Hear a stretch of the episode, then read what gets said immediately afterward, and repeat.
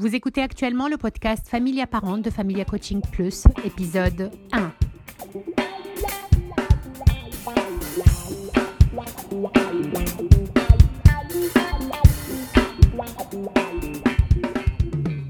Bonjour, je suis votre coach familial Catherine Bible et ceci est le premier épisode de mon podcast Familia Parents. J'allais commencer ce premier épisode par me présenter, présenter mon parcours, présenter Familia Coaching Plus et les promesses de Familia Coaching Plus, et puis j'ai changé d'avis et j'ai décidé que je voulais vous donner de la valeur et matière à réfléchir, qui j'espère vous seront bien plus utiles. Dans ce podcast, je parlerai donc surtout de parentalité, mais je parlerai certainement aussi de nous, en tant qu'individus, car je pense que la parentalité est d'abord et avant tout un travail sur soi. Dans cet épisode en particulier, je voudrais vous proposer une réflexion sur votre objectif de parent. Avant de rentrer dans les détails, laissez-moi vous parler d'abord de parentalité, de comment je vois le rôle du parent et de ce qu'est la parentalité positive. Je reviendrai par la suite sur un travail que je voudrais vous amener à faire au bout de cet épisode. Personnellement, à la naissance de mon premier enfant, je ne savais pas du tout comment m'y prendre, pour des choses aussi simples que lui donner un bain ou comprendre pourquoi il pleure. Les enfants ne viennent pas au monde avec un mode d'emploi et c'est bien dommage. Ça aurait été tellement plus simple pour tout le monde, moi en premier.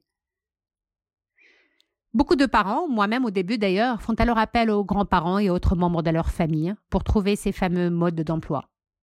Et se rendent compte plus souvent que le contraire que ces modes d'emploi n'existent pas que les conseils qu'on leur donne ne sont plus en concordance avec leur mode de vie actuel et très souvent ne correspondent plus à ce qu'ils veulent eux-mêmes inculquer à leurs enfants. Et comme si ce n'était pas suffisant, et pour rendre les choses un peu plus difficiles, à chaque stade du développement de l'enfant, on se retrouve face à des situations nouvelles et de nouveaux challenges. Il est tout de même étonnant que pour l'une des choses les plus importantes de notre vie, voire la chose la plus importante, on n'ait pas plus d'accès à l'information et à la formation en parentalité. Dans le monde d'aujourd'hui, nous sommes formés pendant des années sur les bancs de l'école afin de faire le ou les métiers que nous faisons. Nous travaillons avec des enseignants ou des coachs pour apprendre à pratiquer une quelconque activité.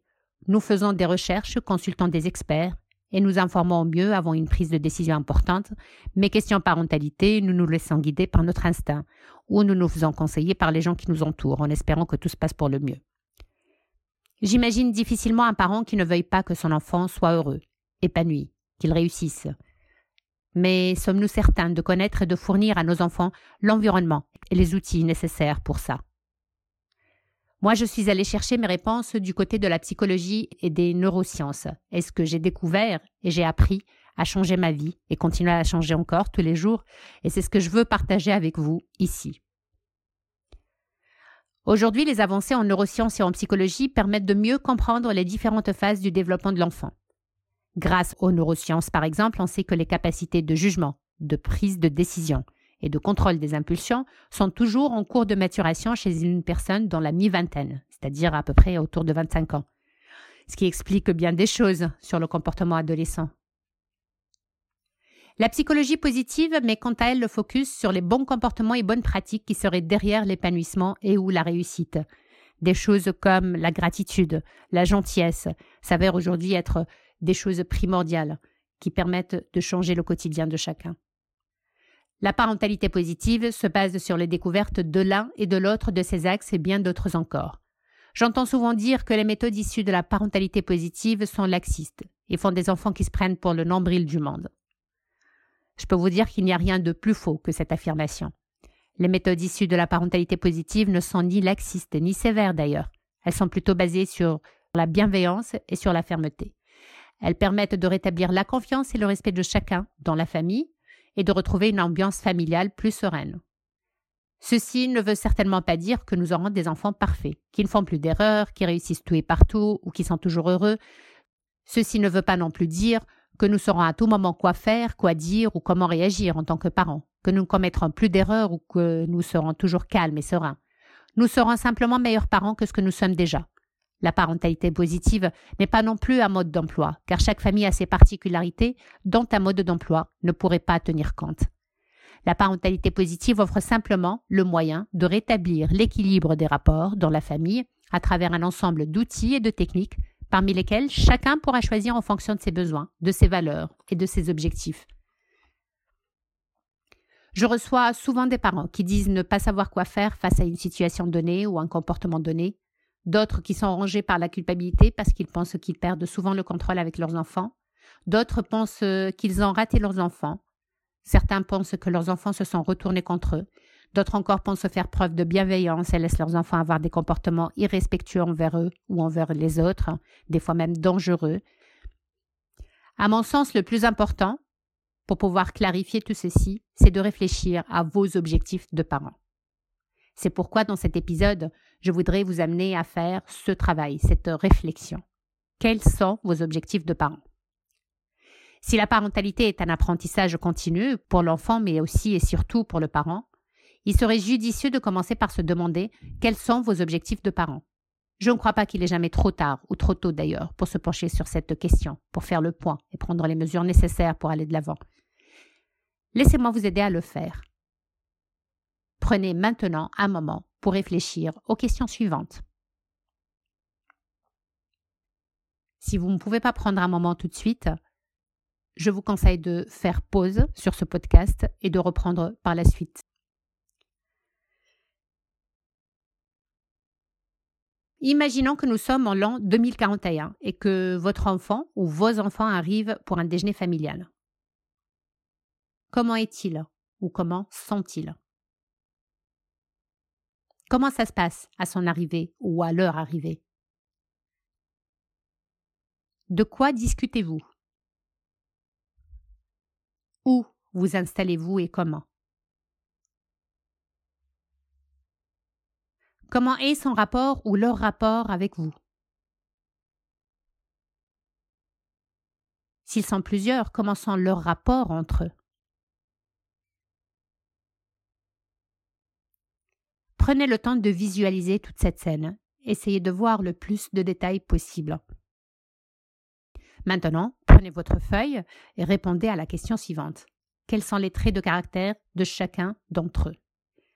Laissez-moi clarifier un peu cette question. Je ne vous demande pas de trouver les métiers que feront vos enfants plus tard, ou le genre de conjoint qu'ils épouseront, ou le nombre d'enfants qu'ils auront, car finalement ces questions ne sont pas de votre ressort.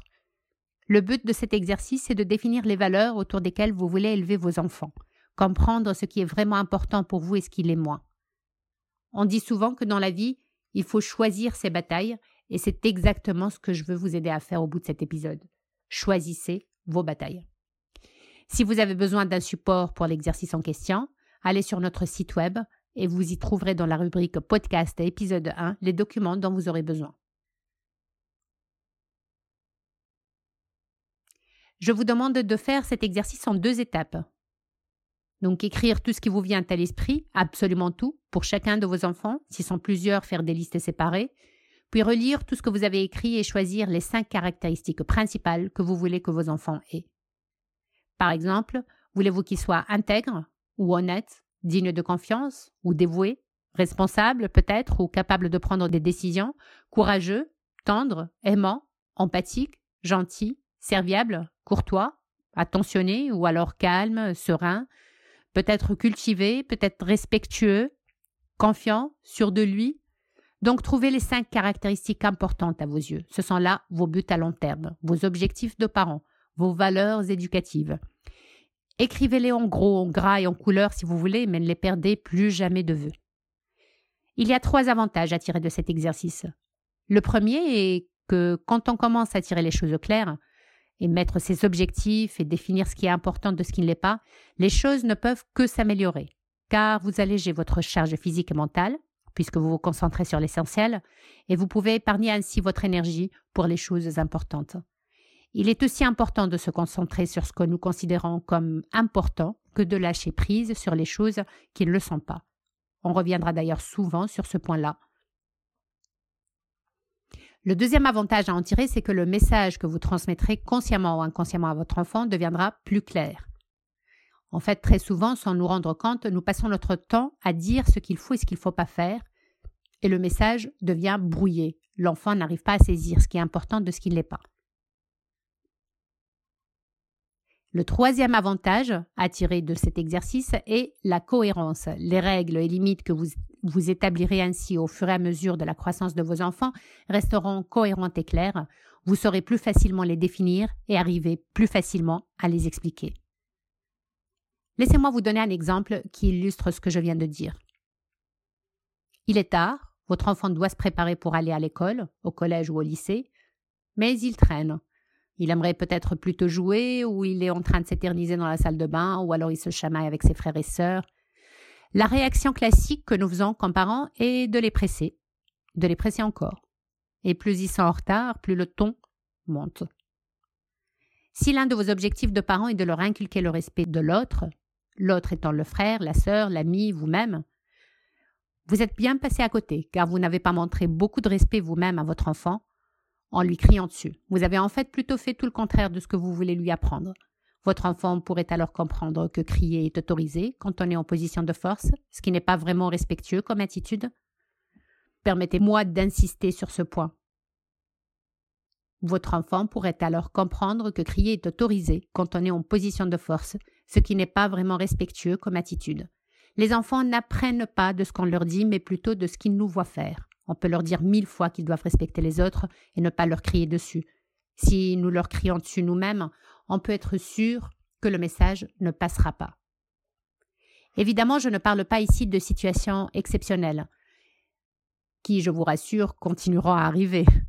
Rappelez-vous, il ne s'agit pas de devenir un parent parfait, car même en y mettant toute l'énergie et la volonté du monde, vous n'y arriverez pas pas plus que moi je n'y arrive ou que quiconque peut y arriver. Je parle de situations répétitives plutôt quotidiennes. Si ça se passe souvent de cette manière, il serait peut-être temps d'y réfléchir et de trouver des solutions autres, qui permettent de régler le problème et de vous éviter de hausser le temps. Si par exemple l'enfant est en bas âge et qu'il réclame de jouer le matin, il serait peut-être judicieux de prendre le temps le matin de lui accorder cinq minutes de jeu, en le réveillant cinq minutes plus tôt.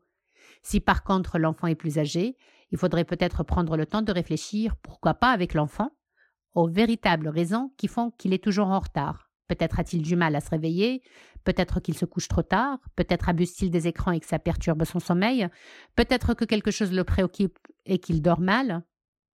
Il s'agit de trouver différentes solutions qui correspondent à vos valeurs éducatives, telles que par exemple euh, acheter simplement un réveil, ou alors se réveiller ou se mettre au lit un peu plus tôt, ou alors limiter le temps d'écran. Nous arrivons ainsi à la fin de notre podcast. Nous avons parlé de vos cinq objectifs de parents. Trouvez-les aujourd'hui, ça vous changera la vie. Parole de coach. Merci de nous avoir écoutés. Ce podcast est publié sur iTunes, sur notre page Facebook Familia Coaching Plus et sur notre site web familiacoachingplus.com. Vous aurez accès aux exercices proposés dans ce podcast sur notre site web familiacoachingplus.com sur la rubrique podcast. Nous avons aussi créé un groupe Facebook Familia Parents. N'hésitez pas à le rejoindre pour ceux qui veulent aller plus loin et discuter du contenu du podcast. C'était votre coach familial, Kausal Blibsinewi. N'oubliez pas de me rejoindre jeudi prochain pour un nouvel épisode du podcast Familia Parents. D'ici là, portez-vous bien.